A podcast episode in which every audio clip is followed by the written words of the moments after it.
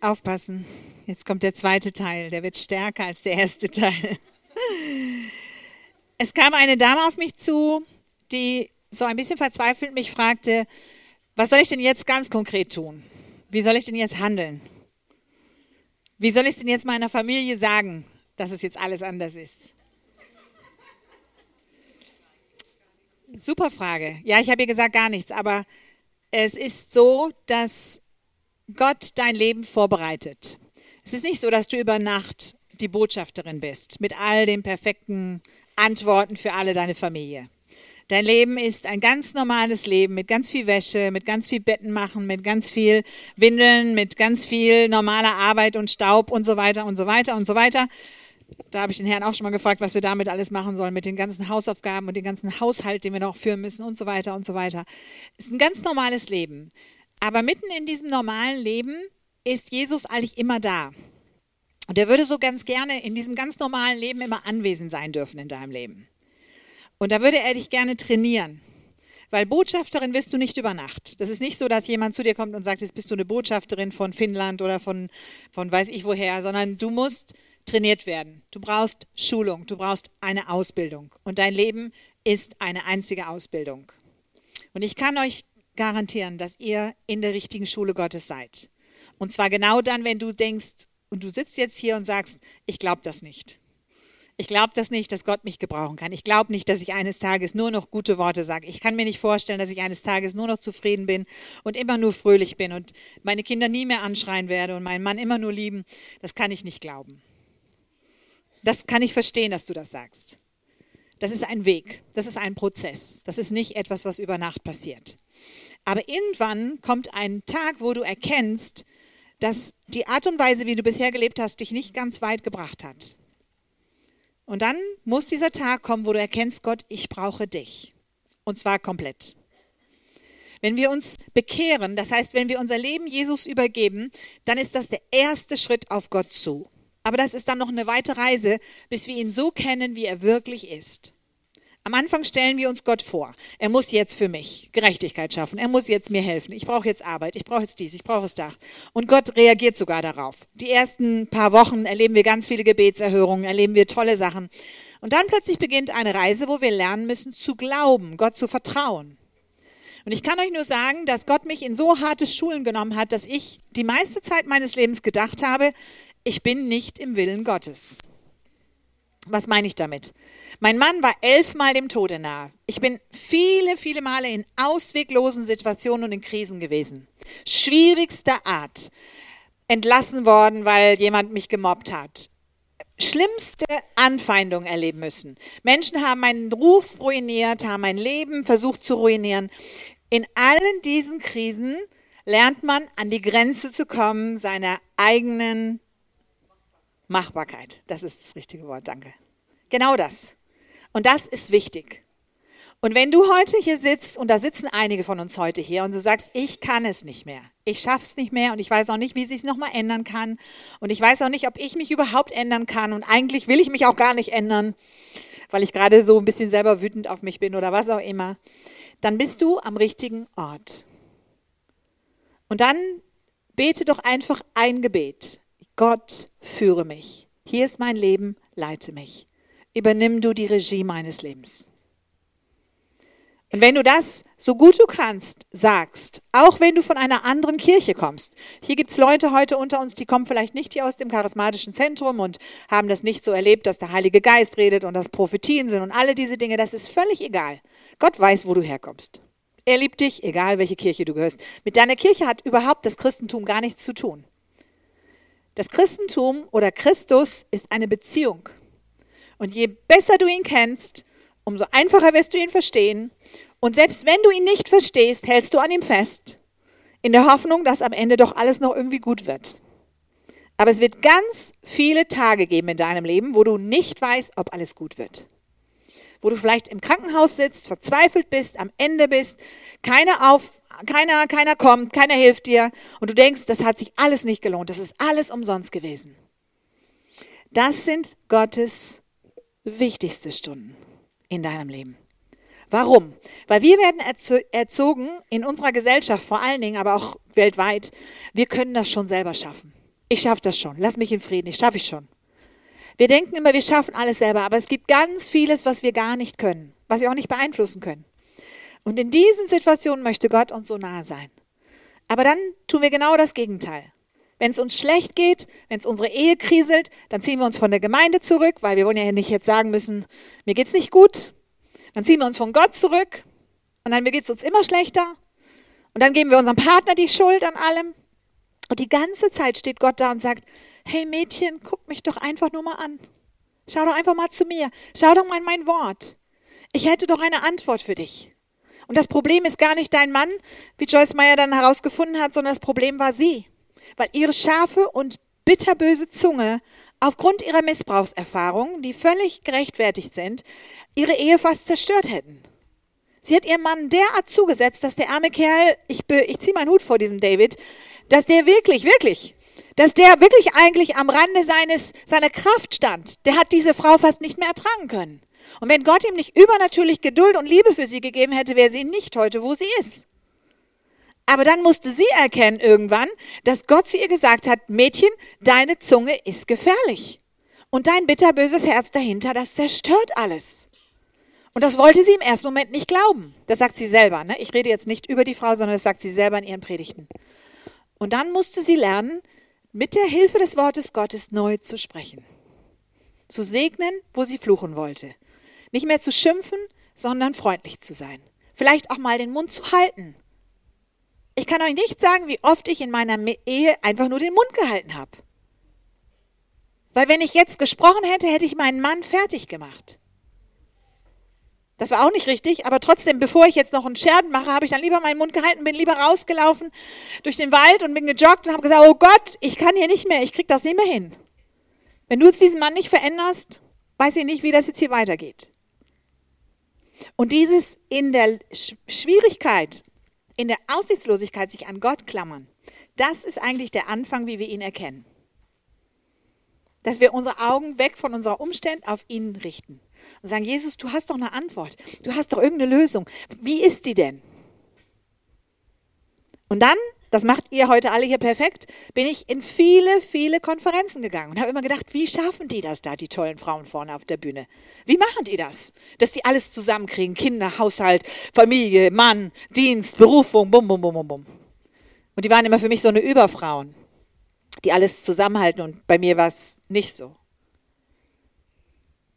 bis ich immer mehr gelernt habe, ich bin abhängig von Gott. Sowas von abhängig von ihm, das ist wirklich Abhängigkeit. Ich glaube, wenn ihr wüsstet, wie abhängig ich von Gott und von seinem Heiligen Geist bin, dann würdet ihr erschrecken. Würdet ihr sagen, was, so wenig fühlst du dich, dass du das kannst? Aber ich weiß zu 99,9 Prozent, dass er es ist. Und ich brauche mich nur an ihn festhalten. Und ich muss auch nicht perfekt sein. Und ich muss auch nichts beweisen. Ich liebe ihn und er liebt mich. Und Liebe deckt alle Schuld zu. Liebe kämpft füreinander. Liebe verändert uns. Liebe macht uns komplett heil. Liebe füllt unseren Tank auf. Und Jesus will dir diese Liebe schenken. Er möchte seine Liebe ausschütten in dein Herz. Und wie empfängst du diese Liebe? Indem du mal aufhörst, deine Gebetsliste immer runterzubeten.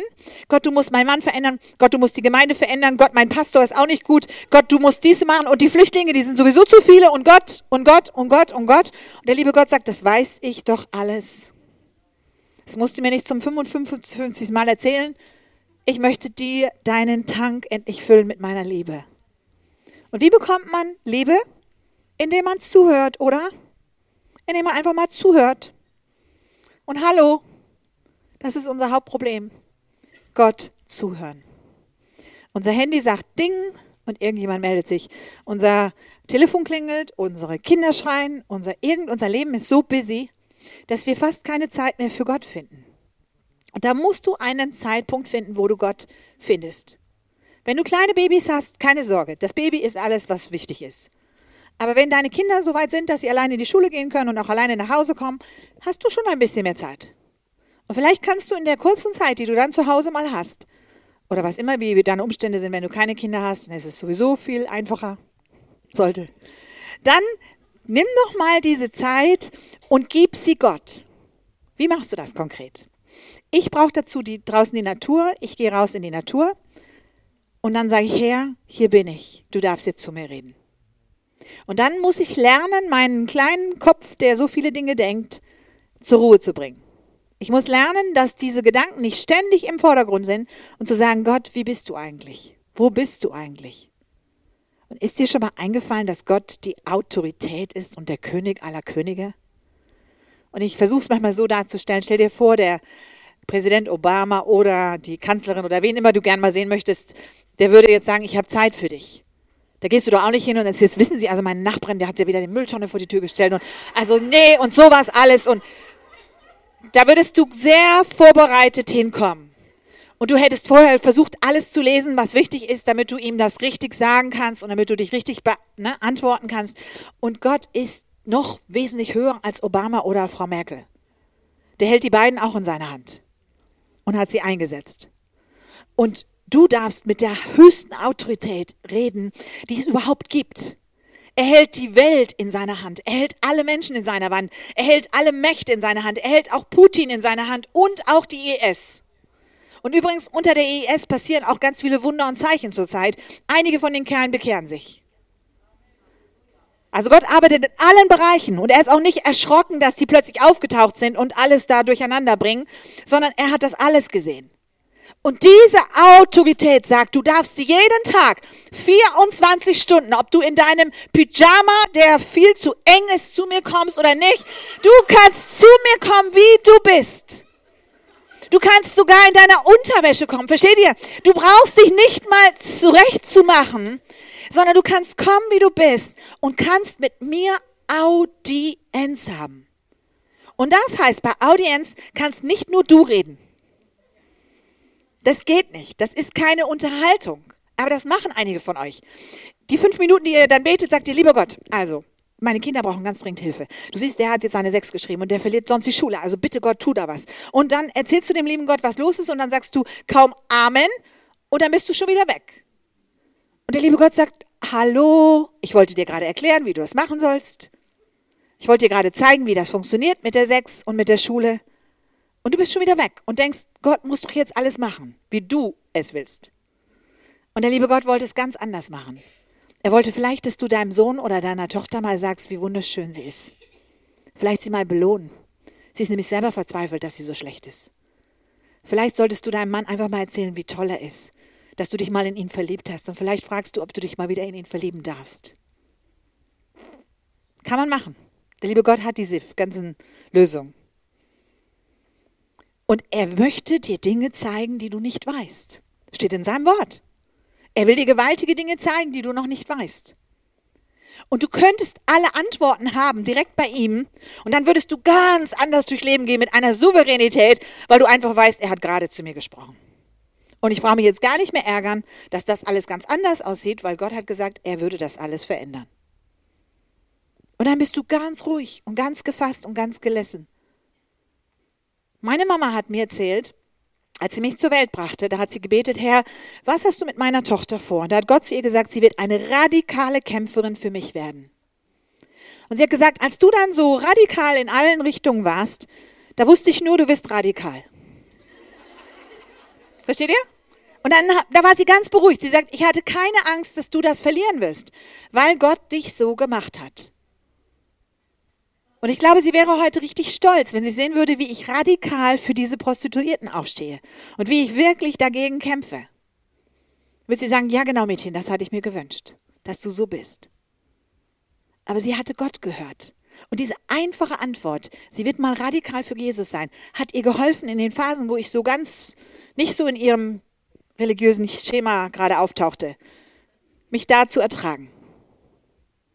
Und das ist ähnlich mit unserem Leben. Gott will uns Dinge zeigen und Antworten geben. Und vielleicht auch zu den Flüchtlingen und vielleicht auch zu der Situation in deiner Gemeinde und vielleicht auch zur Situation in deiner Beziehungsebene, was immer es ist. Gott will zu dir reden. Und er will dir die Antworten geben. Und Leute, diese junge Mannschaft, die jetzt heranwächst, diese jungen Menschen, die suchen nach Antworten. Die warten auf uns, Omas und geistliche Mütter. Die warten darauf, dass wir ihnen eine Antwort geben. Die wollen sie hören. Aber sie muss von Gott sein. Die menschlichen Antworten brauchen wir jetzt gar nicht einbinden. Wir brauchen Antworten von Gott. Und er will sie uns geben. Und die Politiker, ich bete für Politiker. Und wenn du für Politiker betest, dann kritisierst du die nicht mehr. Und es ist Sünde, Politiker zu kritisieren.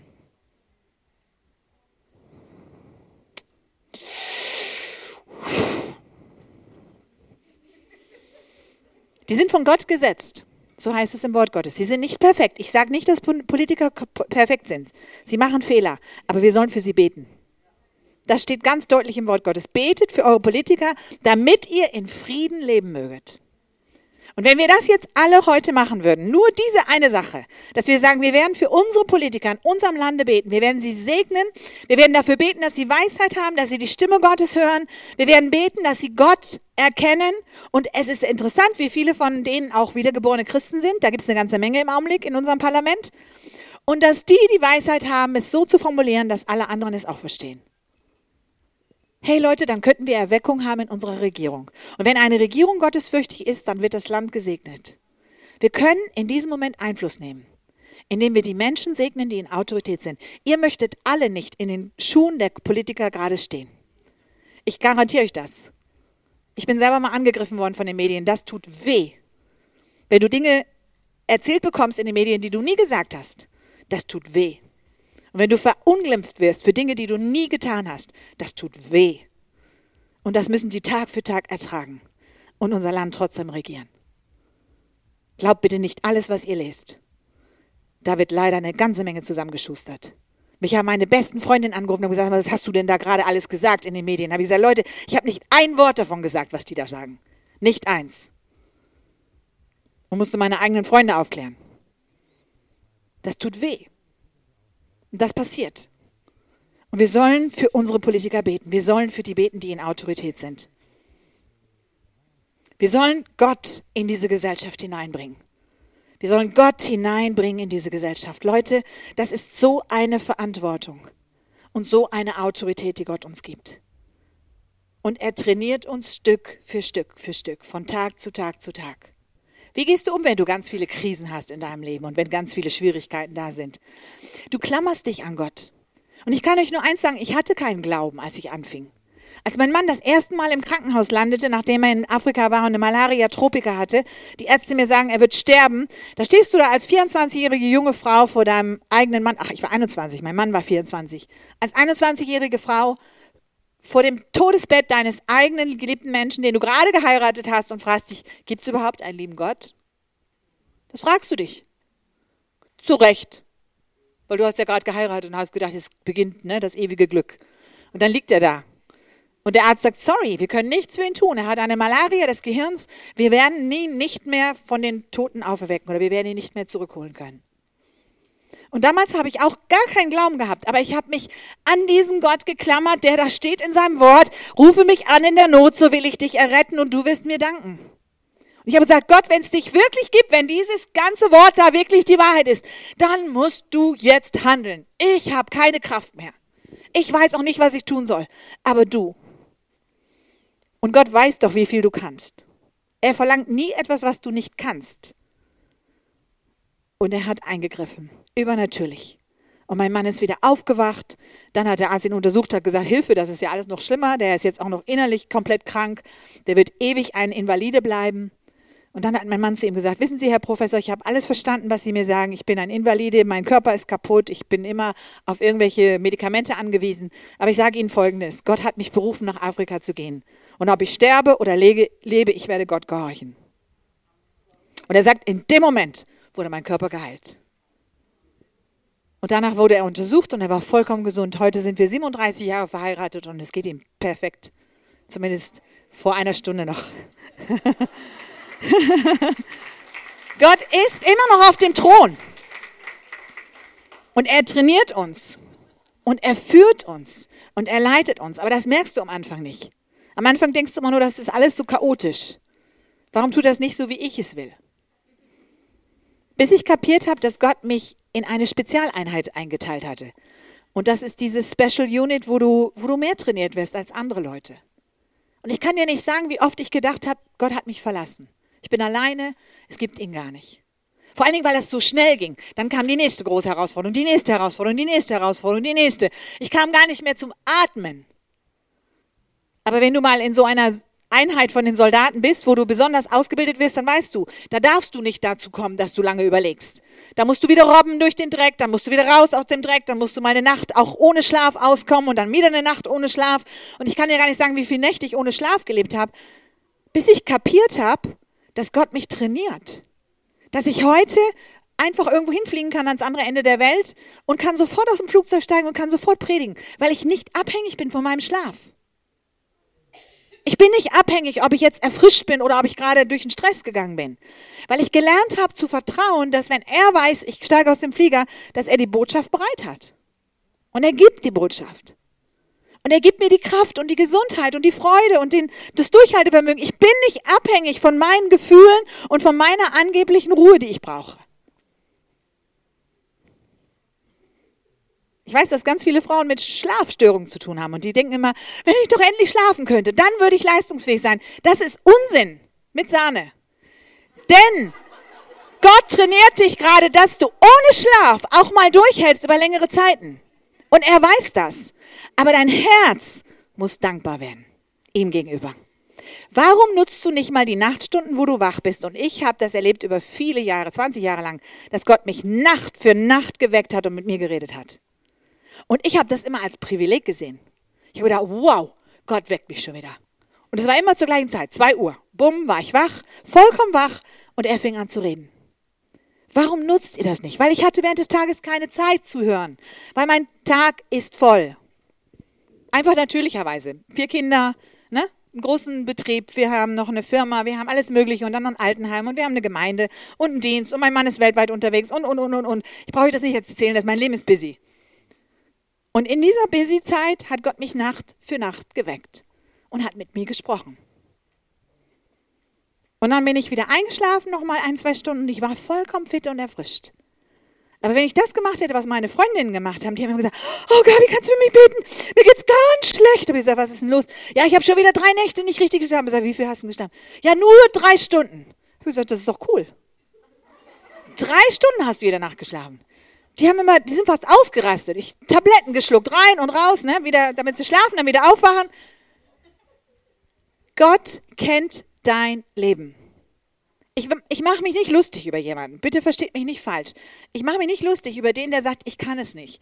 Aber wenn du verstehen würdest, dass Gott dich trainiert und dass jeder Tag in seiner Hand ist und dass er genau weiß, was du durchmachst und genau weiß, was du fühlst und nicht fühlst und was du körperlich kannst und nicht kannst. Und wenn du es mal dankbar aus seiner Hand nehmen würdest, würde sich dein ganzes Leben drehen. Und du würdest plötzlich sagen, wow, Gott will mich trainieren, damit ich anderen helfen kann. Gott will mich trainieren, damit ich seinen Willen tue. Und dann gibt er dir auch wieder Zeiten, wo du gut schlafen kannst. Wo du wirklich gut schlafen kannst. Wo du zehn Stunden schlafen kannst. Und du merkst, wie dein Tank sich wieder aufstellt. Gott trainiert uns. Gott führt uns tagtäglich durch unser Leben, durch unser normales Leben. Und er hat dir den Nachbarn gegeben und die Frau unter dir und über dir und all die Menschen in deinem Haus. Und ich lebe mit diesen Menschen. Ich lebe in einer Wohngemeinschaft mit ganz vielen Menschen. Wir sind ungefähr 60 jetzt, mit denen wir zusammenleben. Wir essen sogar gemeinsam. Also ich teile mein Leben mit ganz vielen Menschen. Und da musst du lernen, mit denen zu leben. Wenn ihr das schon mal ausprobiert habt, das ist nicht so easy. Dann ist dein Egoismus ganz schnell zu Ende. Aber auch in diesem Zusammenleben lerne ich, Geduld zu üben, Geduld zu üben und nochmal Geduld zu üben.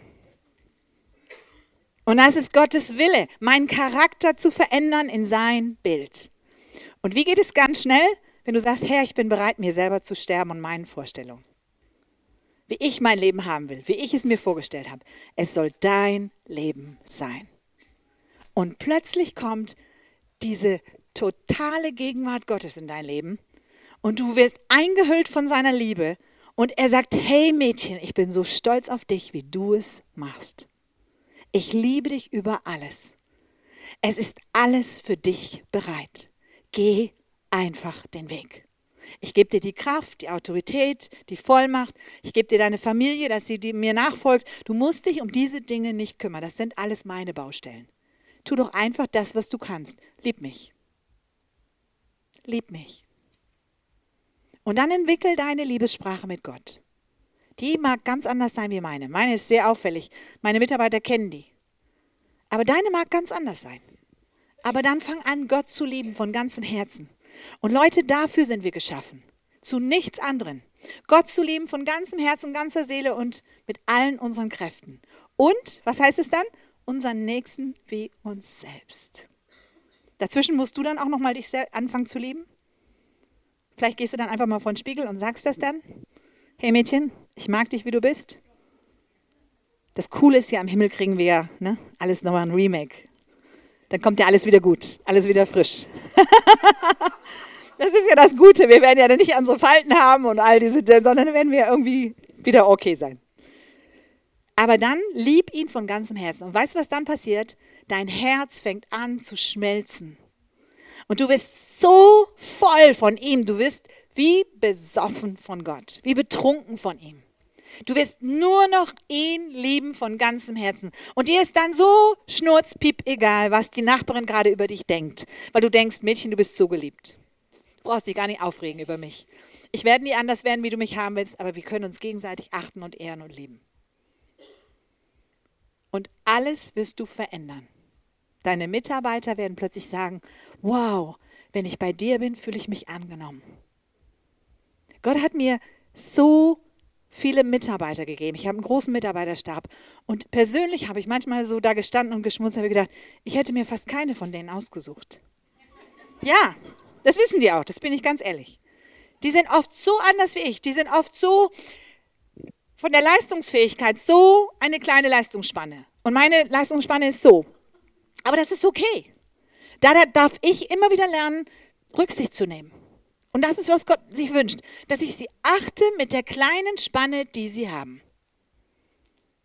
Und Gott hat mir mein ganzes Leben lang solche Menschen, so eine, ich würde sie Langweiler nennen, ne, so Menschen, die, die keine, keine Spannung aushalten können, zur Seite gestellt, denen alles zu viel wird.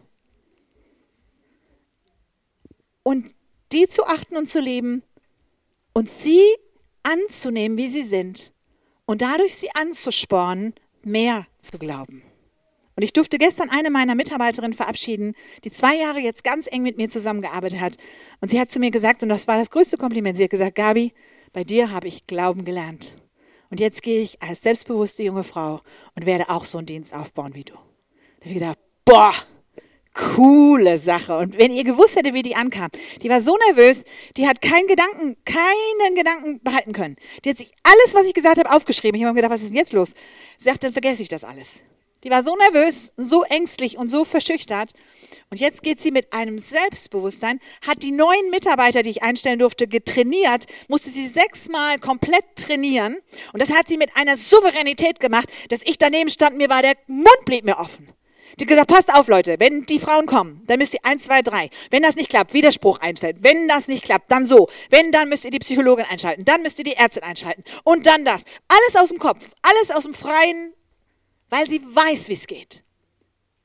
Und sie geht mit einem Glauben. Nicht, weil ich da irgendwie toll bin, sondern einfach nur, weil ich sie geliebt habe, wie sie war. Manchmal bin ich rausgegangen, habe ich gedacht, oh, wie viel Liebe brauche ich jetzt noch? Versteht ihr? Aber ich habe wieder Gott gebeten, gib mir die Liebe, gib mir diese Sanftmut. Und so verändern wir die Welt. Nicht indem wir den anderen immer so haben, wie wir ihn haben wollen, sondern wir werden die Früchte ernten, wenn wir investieren in die nächste Generation. Wenn wir uns verschenken an die nächste Generation. Wenn wir nicht mehr uns selber sehen, immer als den Mittelpunkt der Welt, sondern Jesus ist der Mittelpunkt der Welt. Und wenn wir uns um ihn drehen. Und ihr müsstet mal hören, wenn ich aus so einer Veranstaltung rausgehe, wie Gott zu mir spricht. Das ist so lustig. Er sagt dann, Mann, bin ich stolz auf das, was du gerade gesagt hast. Du hast mich so richtig groß gemacht. Ich habe das genossen. Habt ihr Gott schon mal so reden hören? Der redet wirklich so. Der sagt, ich bin so stolz, dass du mich so in den Mittelpunkt setzt, dass du so über mich redest. Ich höre dir gerne zu. Und das ist nicht schwer, das tut uns allen gut. Versteht ihr? Wenn du immer nur von Jesus redest und ihn so im Mittelpunkt machst, tut dir auch gut. Weil jedes Wort, was ich sage, jeder Gedanke, den ich denke, ist ein Same, der aufgeht nach seiner Art Das heißt, wenn ich jedes Mal sage, ihr taugt alle nichts, ihr seid alle viel zu blöd und ich mag euch nicht, dann sehe ich ständig bekloppte Samen. Die gehen auf.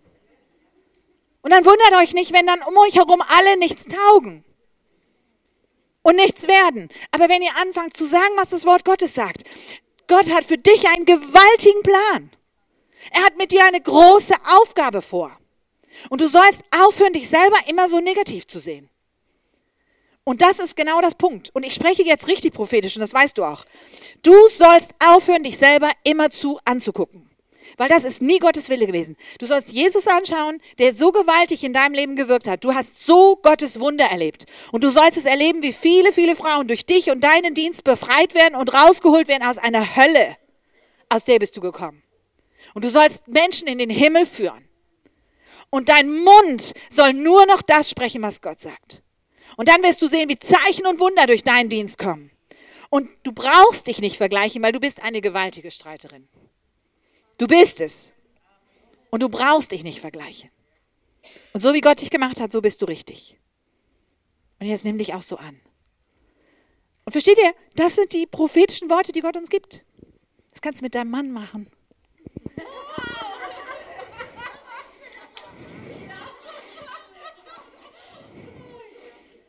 Du kannst alles, was du haben möchtest, in deinen Mann sprechen. Vielleicht nicht in seiner Anwesenheit, das würde nichts gut kommen, aber in seiner Abwesenheit. Das meine ich ernst.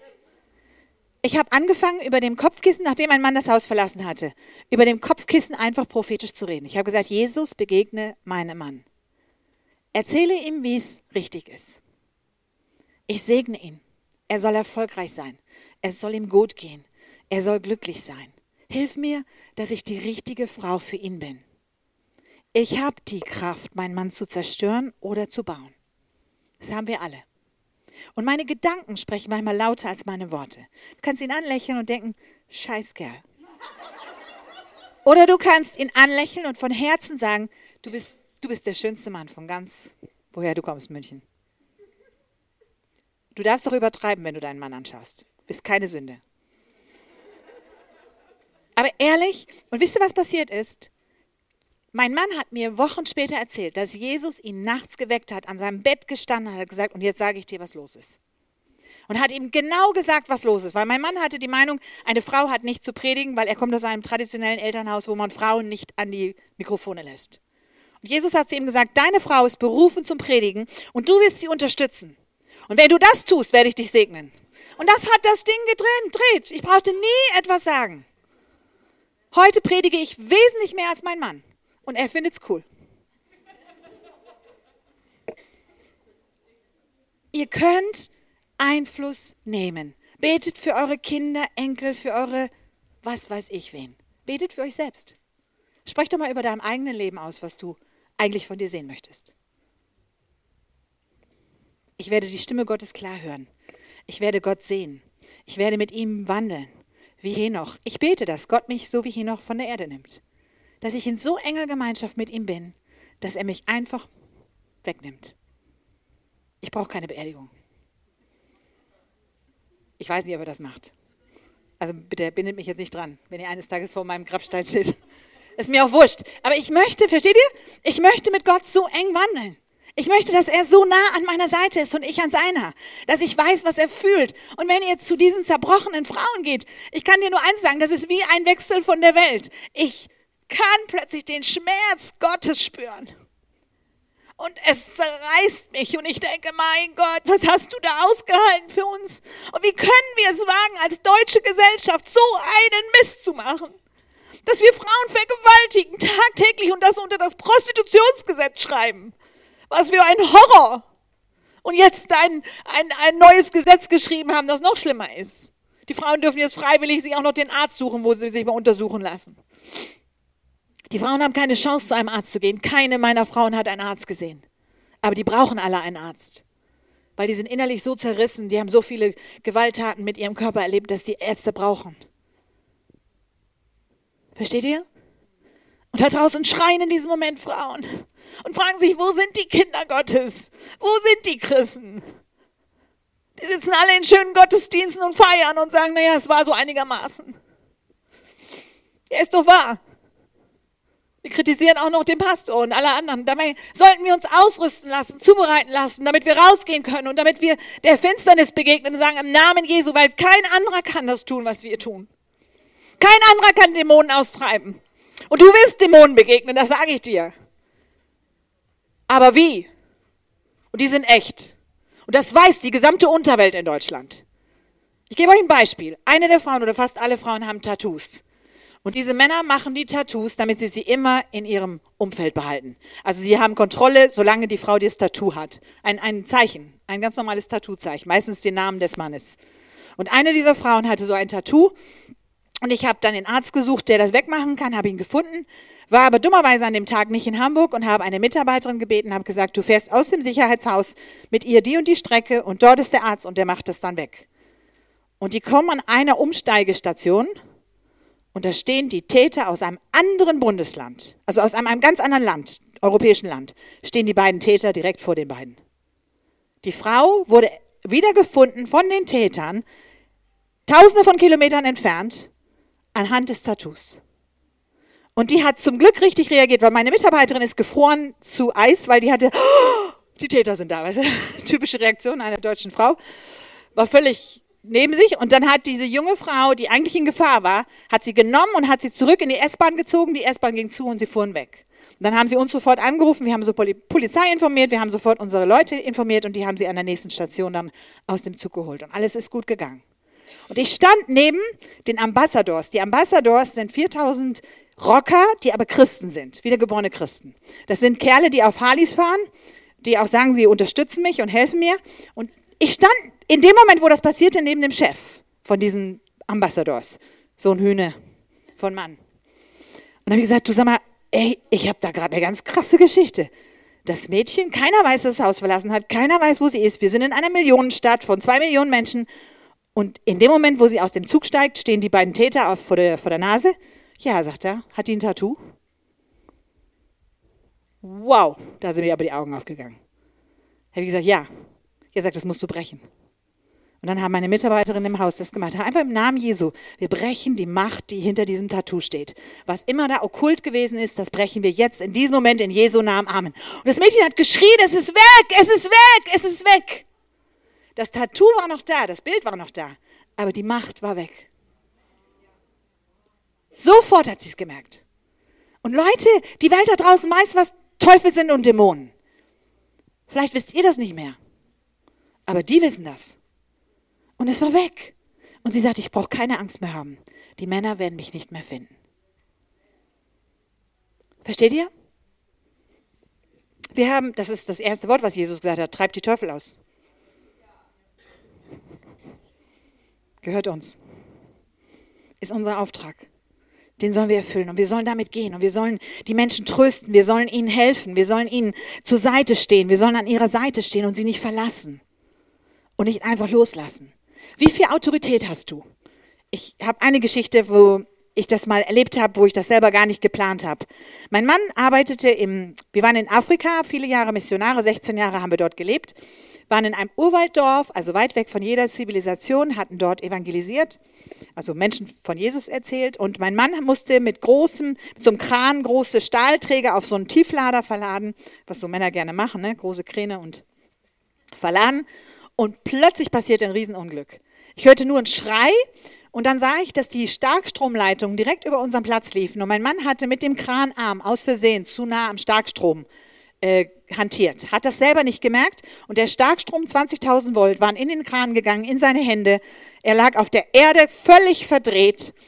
Verbrannte Erde, Strom überall. Und dieses Chaos und jetzt mitten im Urwald von Afrika. Und ich stand da, junge Frau, keine Ahnung von nichts und laufe auf die Szene zu, wo mein Mann auf der Erde liegt. Wie gesagt, er war ganz verdreht, er lag wie so eine, ja, wie so eine Wurst auf der Erde.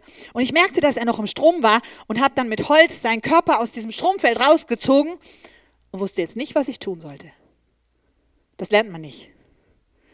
Und ich wusste nur, dass er aufgehört hatte zu atmen, aufgehört hatte, sein Herz zu schlagen. Wenn du, wenn du so einen Stromschlag kriegst, ne, dann knallst dir voll den Körper. Normalerweise verbrennt man.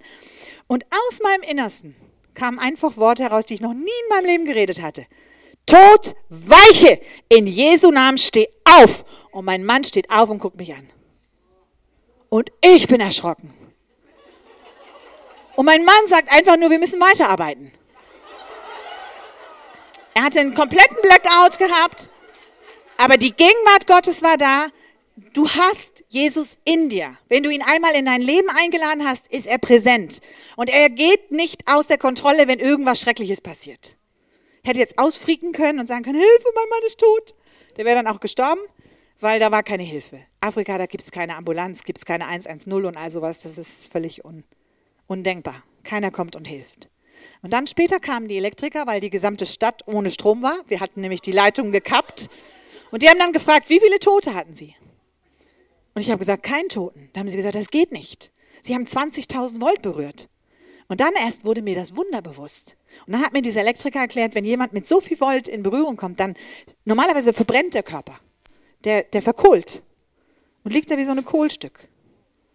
Gott hatte gewaltig bewahrt. Der Teufel will uns versuchen, uns umzubringen und uns töten und uns belügen. Aber Gott ist gekommen, um uns Leben zu geben und Leben im Überfluss. Und ich habe meinen Mann so oft von den Toten auferweckt, dass wir jetzt eine, eine Abmachung haben. Er möchte kein Mal mehr, weil er sagt, er möchte in den Himmel. Im Ernst jetzt, das ist wirklich so. Er möchte in den Himmel. Und deswegen, ich werde ihn nicht noch einmal von den Toten auferwecken. Das nächste Mal sagt er, möchte er wirklich zu Jesus, weil er freut sich auf die Ewigkeit. er ist nicht lebensmüde. Er ist in Afrika, aber er sagt, nein, wir wollen in den Himmel. Wenn ich in der Bibelschule lehre, in Kona, in Hawaii, bei Jugend einer Mission, dann schreiben sie mal an meine Tür, die Frau, die ihren Mann elfmal von den Toten auferweckt hat. ich habe das nicht getan, es war Gott. Aber ich weiß heute, dass er der Herr ist über Leben und Tod. Und ihr habt dieselbe Kraft. Ich bin keine besondere Frau, sondern ihr seid genauso normale Frauen wie ich auch. Und ihr habt dieselbe Kraft in euch. Und wenn du zu jemandem gehst im Krankenhaus, der schwer krank ist oder was auch immer, dann bitte doch einfach Gott, dass er dich leitet. Und das kann jetzt ganz anders sein. Eine Freundin von mir lag im Krankenhaus mit Krebs, hochgradig Krebs, war kurz vorm Sterben. Alle hatten aufgegeben, die Ärzte und der, die Schwestern wussten alle Bescheid. Sie lag depressiv in ihrem Bett. Jetzt muss ich sterben. Und dann kam der Arzt rein, sah ihre Bibel auf ihrem Nachtschrank und sagt, Sie haben ja die Antwort. Und geht wieder raus. Und das war, als wenn plötzlich Licht kam in ihr Zimmer. Und sie gedacht, ja, natürlich habe ich die Antwort. Und hat die Bibel wieder angefangen zu lesen. Gott hat sie komplett geheilt und wiederhergestellt. Wir haben die Antwort. Sie liegt dort auf unserem Nachtschrank. Sie müssen sie nur wieder lesen. Versteht ihr? Ihr alle habt alle Antworten bei euch zu Hause, wahrscheinlich in mehreren Ausführungen. Ihr müsst sie nur mal wieder lesen. Wirklich lesen. Weil sie ist die Antwort. Gott ist Herr über Leben und Tod. Er ist alles für uns. Und er möchte, dass wir alles, was er ist, erleben. Und nichts weniger. Und ihr steht mittendrin in dieser Schulung. Und wenn ihr gerade an irgendeinem so stressigen Punkt seid, keine Sorge. Gott ist sehr entspannt. Er hat alles in Kontrolle. Du brauchst dich nicht verändern, du brauchst auch nicht irgendwie denken, jetzt muss ich ganz anders werden. Nee, nee, nee. Bleib wie du bist, aber folge ihm nach. Tag für Tag, Schritt für Schritt. Und dann gibt es Phasen, wo man nicht alles kann, wo man einfach mehr ans Haus gebunden ist. Wenn man kleine Babys hat, dann kümmert man sich um seine Babys, weil das ist ein ganz wichtiger Dienst. Und kleine Kinder. Und dann gibt es auch wieder eine Phase, wo diese Kinder alle flügge werden, Gott sei Dank. Meine sind dann irgendwann mal alle wiedergekommen. Das war dann wieder eine kleine Katastrophe, aber jetzt sind sie auch wieder. ich habe sie zurückgebetet, muss ich dazu fairerweise sagen. Und jetzt sind sie wieder flügge. Und dann bist du wieder frei, dich um andere Menschen zu kümmern, um die, die wirklich Hilfe brauchen. Aber Gott hat einen gewaltigen Plan. Und Leute, jetzt was ganz Wichtiges. Ihr alle steht irgendwann in der Ewigkeit vor Gott. Jeder Mensch. Ob du Gott nachfolgen willst oder nicht. Und er wird dich fragen, was hast du gemacht mit dem, was ich dir gegeben habe? Mit deiner Zeit, mit deiner Kraft, mit deinem Geld. Was hast du damit gemacht? Dann kannst du sagen, ja, ich habe jeden Tag meine Wäsche gewaschen. Und ich habe hier jeden Tag versucht zu überleben. Aber dann wirst du wissen, dann wirst du nicht mehr so eine Sachen antworten. Dann wirst du sagen, Herr, es tut mir leid. Ich hatte tausende von Stunden zur Verfügung und habe sie verplempert. Ich hatte viele, viele Euros und habe sie nur für mich ausgegeben. Ich habe mein Leben nur für mich gelebt. Und du wirst es so bereuen. Du wirst es so bereuen. Heute habt ihr eure Chance, ganz neu zu sagen, Jesus, hier bin ich. Mein Leben gehört dir. Ich stelle mich dir zur Verfügung. Hier bin ich. Ich habe zwei Stunden am Tag Zeit. Die möchte ich dir geben. Die nehme ich nicht, um Fernsehen zu gucken, sondern dir zu geben. Ihr glaubt gar nicht, was uns im Augenblick gerade geraubt wird. Alle unsere Zeit, alle unsere Energie wird uns geraubt durch so viele unnütze Dinge, die uns nichts bringen. Und Gott sagt, hier bin ich. Ich möchte mit dir Geschichte schreiben. Ich möchte mit dir dieses Land verändern. Ich möchte aus dir eine, ein Luther machen oder was auch immer, jemand, der die Welt verändert. Ein Mann, der einfach gesagt hat, ich übersetze die Bibel. Eine Frau, die gesagt hat, ich möchte mich um die Armen kümmern, Mutter Teresa. Egal wer, der, wer das ist. Diese Menschen haben ihr Leben gegeben und haben die Welt verändert und danken Gott heute, dass sie es getan haben. Und du hast die Chance, heute hier, mit Gottes Hilfe. Er ist an deiner Seite. Er wird dich niemals, niemals in, allein lassen. Er ist immer da. 24 Stunden. Er sagt, ich habe dich in meiner rechten Hand und niemand reißt dich aus meiner Hand. Ich bin bei dir und ich rede mit dir. Und wisst ihr, um was es ihm am meisten geht? Um eine Liebesbeziehung. Weil er ist trunken vor Liebe für dich. Er liebt dich so sehr. Und es geht ihm nicht darum, dass du schon wieder was leisten musst. Ihm geht es nur darum, dass du ihm einmal sagst, wie sehr du ihn liebst. Und dann geht sein Herz so weit auf und er lässt alles in dich hineinfließen. Kraft, Gesundheit, Freude, Frieden, Zukunft, Segen. Er überschüttet uns mit Segen. Er überschüttet uns mit Segen. Trachte zuerst nach dem Reich Gottes und seiner Gerechtigkeit. Dann wird dir alles andere zufallen. Und wir Deutschen machen daraus, trachte zuerst nach all den Dingen. Und dann kannst du vielleicht noch das Reich Gottes bauen, aber dann hast du keine mehr Zeit mehr. Passt auf. Gott wird euch eines Tages zur Verantwortung ziehen. Ist sein Reich das Wichtigste und seine Gerechtigkeit, dann wird er deine Ehe segnen, er wird deine Kinder segnen, er wird deine Familie segnen, er wird dein Haus segnen, er wird dich zum Segen machen und er wird deine ganzen Arbeiten segnen. Und du bist eine Frau für eine Generation. Es geht um Generationen, die nach uns kommen. Dein Leben soll Auswirkungen haben in Kinder und Kindeskinder. Und das ist entscheidend jetzt. Das ist, was Gott jetzt will. Dass du nicht erinnert wirst als die ewig meckernde arme Tante, die immer nur alles brauchte und nichts wollte und immer nur alles wollte, sondern vielleicht als die Frau, die einfach nur die Liebe Gottes ausgestreut hat. Einfach die Liebe Gottes. Ich habe zwei Omas. Die eine war eine gewaltige Erweckungspredigerin, aber die ist aus tiefster Not geboren worden, weil sie ein Kind hatte, was schwerst behindert war. Und sie war Diakonisse. Sie wurde, als sie mit dem Heiligen Geist erfüllt wurde, aus dem Diakonissenhaus rausgeschmissen. Dann hat sie geheiratet, hat drei Kinder bekommen. Ein Kind war schwerst behindert. Sie hat 15 Jahre hat sie in einem Haus mit dem Kind verbracht, ohne dass sie rausgehen konnte, weil das Kind so schwer behindert war. Und sie wollten das Kind nicht weggeben.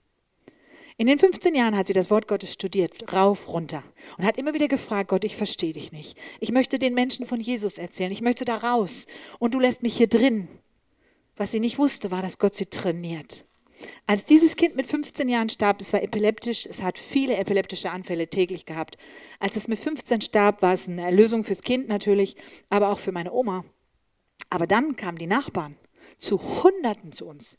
Ich kann mich erinnern als kleines Mädchen, dass unser Grundstück immer überlagert war mit all diesen Menschen, die alle Not hatten.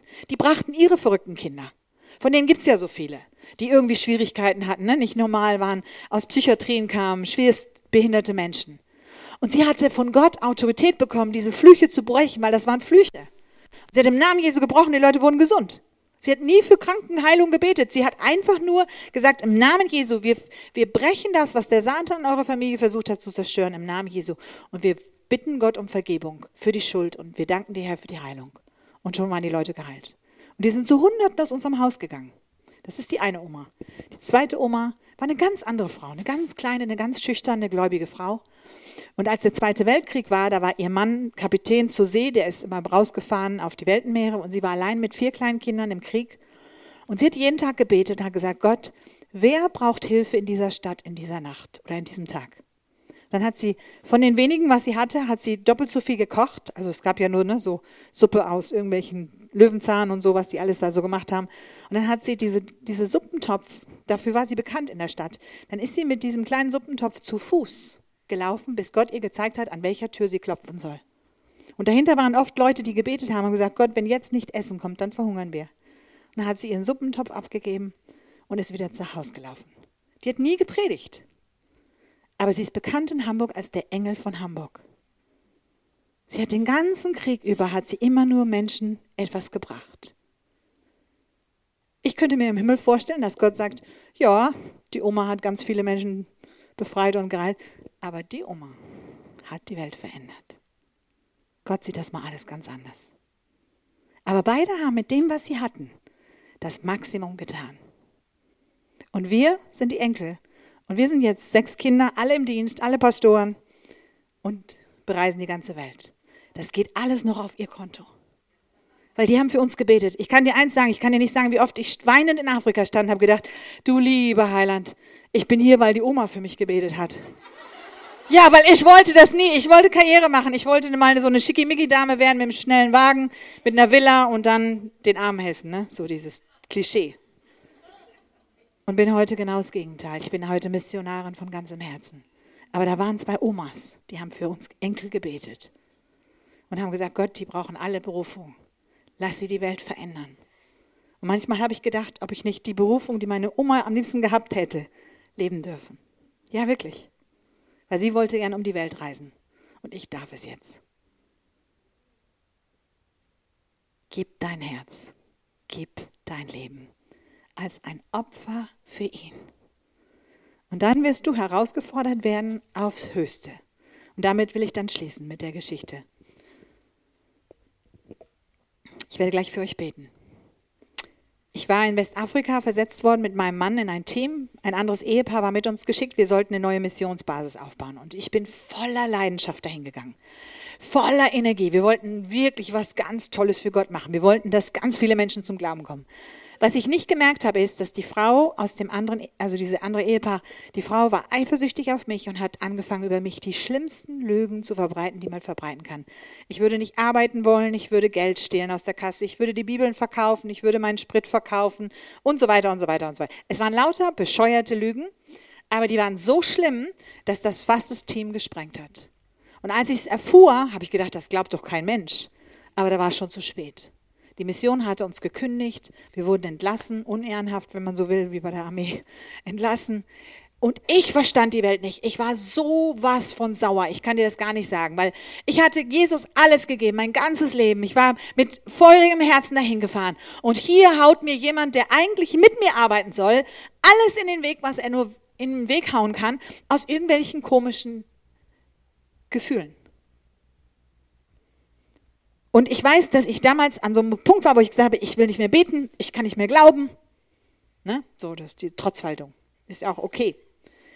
Und dann habe ich gesagt, Gott, wenn es dich wirklich da oben geht, ich kann dir nicht sagen, wie oft ich das gesagt habe, Gott, wenn es dich wirklich da oben gibt, dann gib mir jetzt eine Antwort. Und der liebe Gott, der hat nur darauf gewartet, dass ich endlich mal wieder rede. Er hat gesagt, vergib deinen Feinden. Was? Nee. Nee. Aber dann das Wort Gottes wurde mir sofort klar. Die Bibel sagt, wenn ich nicht bereit bin, dem zu vergeben, der gegen mich gesündigt hat, kann Gott mir nicht vergeben, was ich gegen ihn gesündigt habe. Und ich habe gedacht, jetzt entscheide ich in diesem Moment, ob ich ewiges Leben habe und in der Ewigkeit sein werde oder nicht. Indem ich vergebe oder nicht. Und ich habe das ganz ehrlich gesagt. Ich habe gesagt, Gott, du weißt, ich bin super wütend. Ich könnte mir einen Anwalt nehmen. Ich würde alle Rechte der Welt haben. Ich würde freigesprochen. Ich würde eine Entschädigung kriegen. Aber weil dein Wort sagt, dass ich dem vergeben soll, der so böse gegen mich gehandelt hat, ohne Gefühle spreche ich aus, ich tue das. Ohne Gefühle. Leute, merkt euch das. Das ist der wichtigste Satz, den ich euch heute wahrscheinlich sage. Tut einfach Gottes Willen ohne Gefühle. Die kommen. Die kommen, die werden richtig cool. Aber macht es mal einfach mal auf Gehorsam hin. Vielleicht kennen das noch die Älteren. Man gehorcht einfach. Und wisst ihr, was passierte, als ich das aussprach? Ich vergebe dieser Person, war die Wand zwischen mir und Gott weg. Ich hatte das Gefühl, Gott hat mich gehört. Und jetzt fing Gott an zu handeln. Und hallo, wenn Gott handelt, dann müsst du nicht im Weg sein. Eine Frau rief mich an aus Deutschland, eine Beterin, und sagte, ich habe ein Bild für dich. Ich muss es dir sagen. Ich weiß nicht, ob dir das was bedeutet. Sie sagt, ich sehe, wie du dein Leben Jesus gegeben hast, radikal. Du hast dich hingelegt und hast gesagt, Gott, hier ist mein Leben, du darfst es haben. Und der Teufel ist wütend auf sich, sagt sie. Der hat alles genommen, was der irgendwie finden konnte und hat alles um dich rumgebaut. Und du bist eingebaut mit einem großen Wall. Und du hast das Gefühl, du bist komplett isoliert. Aber, sagt sie, Gott sagt, Du sollst ganz ruhig sein. Er wird jetzt für dich aufstehen und für dich streiten. Bedeutet dir das was? Diese tollen Beter. Und ich sagte, ja, das bedeutet mir viel. Danke.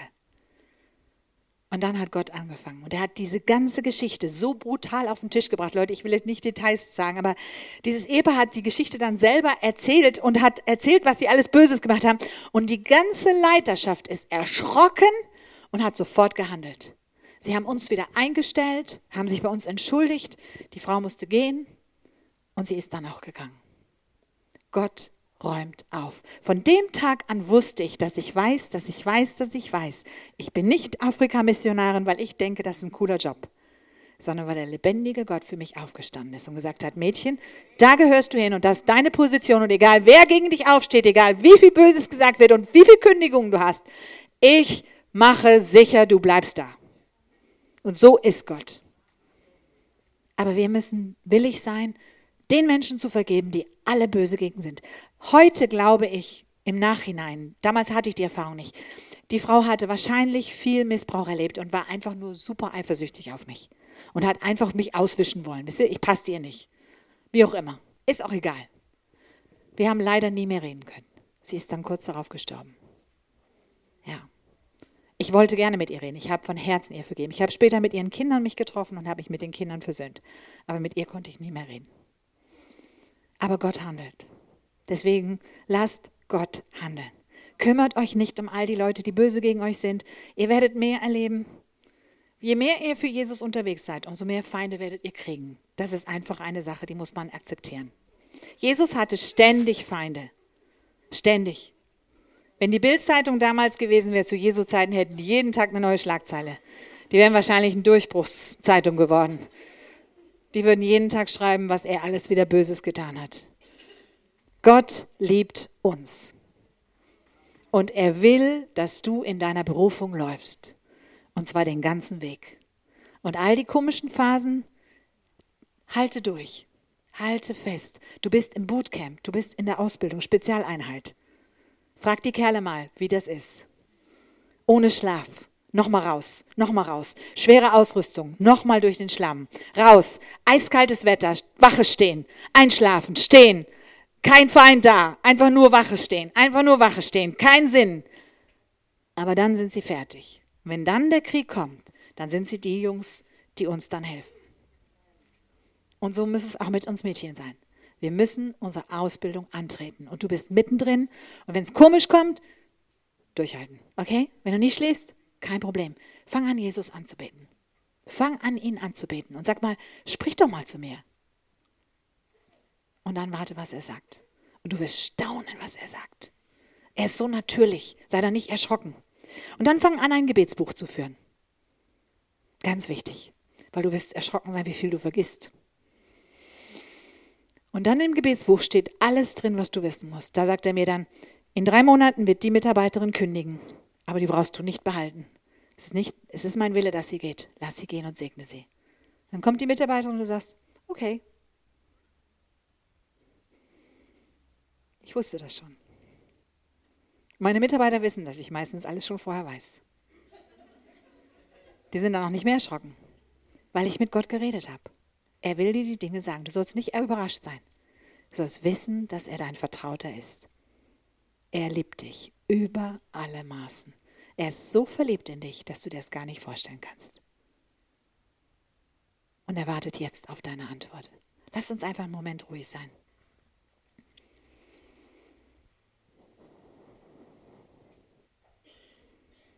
Jesus, ich weiß, dass du uns liebst.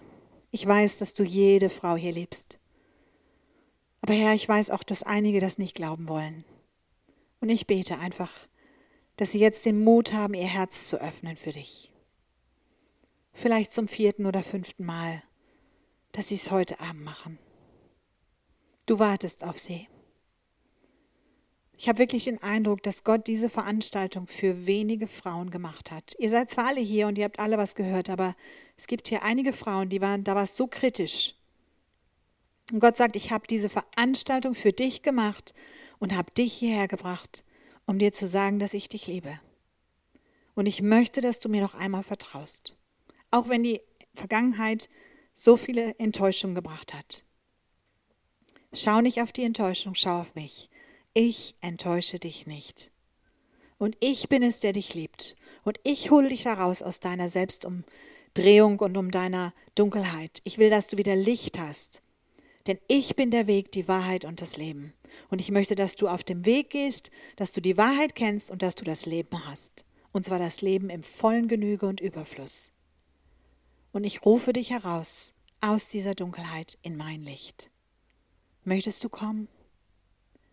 Und ich möchte jetzt Gelegenheit geben, dass Frauen, die heute hierher gekommen sind, vielleicht mit einem Gefühl, ich weiß nicht, wie es weitergeht, ich weiß nicht, ob Gott noch was mit mir vorhat, dass diese Frauen jetzt ganz bewusst ihr Leben Gott in die Hand geben. Vielleicht möchtest du nach vorne kommen ich bete hier für dich, vielleicht möchtest du es auch nicht. Das ist okay. Wisst ihr, bei Gott gibt es keine Schablonen. Du musst nicht alle immer nach vorne kommen und die sind dann gerettet. Du darfst an deinem Platz ihn jetzt einfach bitten, dass er dein Leben in die Hand nimmt dass er dich erfüllt mit seiner Gegenwart. Und das wird er tun. Aber wenn du das Bedürfnis hast, ich möchte heute Gebet bekommen, dann komm jetzt gerne hier nach vorne. Darf ich vielleicht bitten, dass jemand ans Piano geht oder ans Keyboard oder so, dass uns jemand begleitet für einen Moment? Das ist jetzt der wichtigste Moment. Und ich bitte jetzt, dass ihr nicht nach Hause geht. Diese nächsten zehn Minuten oder was wir jetzt hier noch zusammen sind, bleibt bitte jetzt sitzen. Ihr, die ihr errettet seid, Ihr dankt jetzt Gott und betet für die, die jetzt heute Abend ganz bewusst Gott nochmal erleben müssen. Denk daran, wie das war, als du mal so warst. Das ist der heiligste Moment von diesem ganzen Tag. Das ist, wenn Jesus seine Hände auf jemanden legt, der das Hilfe braucht. Ihr dürft jetzt kommen. Kommt nach vorne. Egal woher ihr kommt. Kommt einfach nach vorne. Wir wollen für euch beten, wir wollen euch Hände auflegen, euch prophetisch dienen. Wenn du heute Abend sagst, ich möchte mein Herz nochmal ganz neu öffnen, ich brauche seine Hilfe und seine Liebe, dann tu das. Komm einfach hier nach vorne. Darf ich bitten, das Gebetsteam oder dass du kommst und wenn ihr ein Gebetsteam habt, kommt dazu, damit ich nicht alleine für alle Frauen bete. Danke, Jesus. Danke, Jesus, dass du jetzt selber hier die Hände auflegst. Herr, es sind nicht meine Hände, die diese Frauen verändern, sondern deine. Aber ich tue es im Gehorsam zu deinem Wort. Ich danke dir, dass deine Liebe reichlich da ist. Ich danke dir, dass du Herzen heute Abend komplett verändern kannst. Dass wir dir vertrauen können, auch wenn wir kein Vertrauen mehr haben, weil du uns dein Vertrauen schenkst. Dass wir Heilung erleben können, auch wenn wir keinen Glauben haben, weil du uns liebst und heilst. Und ich bete jetzt um Heilung der Herzen heute Abend hier. Es sind schwer enttäuschte Frauen. Vater, es sind Frauen, die dich wirklich brauchen. Und ich bitte dich jetzt, tu ein Wunder. Tu ein Wunder in ihrem Leben. Herr, begegne ihnen gerade jetzt, dass sie heute Abend Vertrauen haben in dich, in dein Herz, in deine Liebe und in deine Gnade. Danke, Jesus. Danke, Jesus. Darf ich bitten, dass ihr da drüben einfach betet, alle, die sitzen, betet jetzt einfach für uns, wenn wir jetzt für diese Frauen beten. Und die Beter, darf ich bitten, dass ihr anfangt zu beten, Hände auflegt und einfach sie segnet. Herr, ich segne meine Schwester. Deine Liebe ist ausgegossen in ihr Herz, ganz mächtig. Und du nimmst jetzt diesen Schmerz. Und Herr, du gibst ihr neue Kraft heute Abend, neue Kraft, neuen Mut, dass sie den nächsten Schritt gehen kann und nicht aufgibt. Dass sie vorwärts geht und nicht zurückschaut. Dass sie abschneidet, was gewesen ist. Einfach abschneidet. Und dass du ihr eine neue Zukunft gibst, eine neue Hoffnung, eine neue Gewissheit, weil du da bist und weil du gut bist. Ich segne dich mit neuer Kraft und mit neuem Glauben, dass der Glaube in dir ganz stark wird und dass du siehst, im Glaubenden ist alles möglich. Und Herr, ich danke dir, dass du sie gerade jetzt erfüllst mit deinem Heiligen Geist.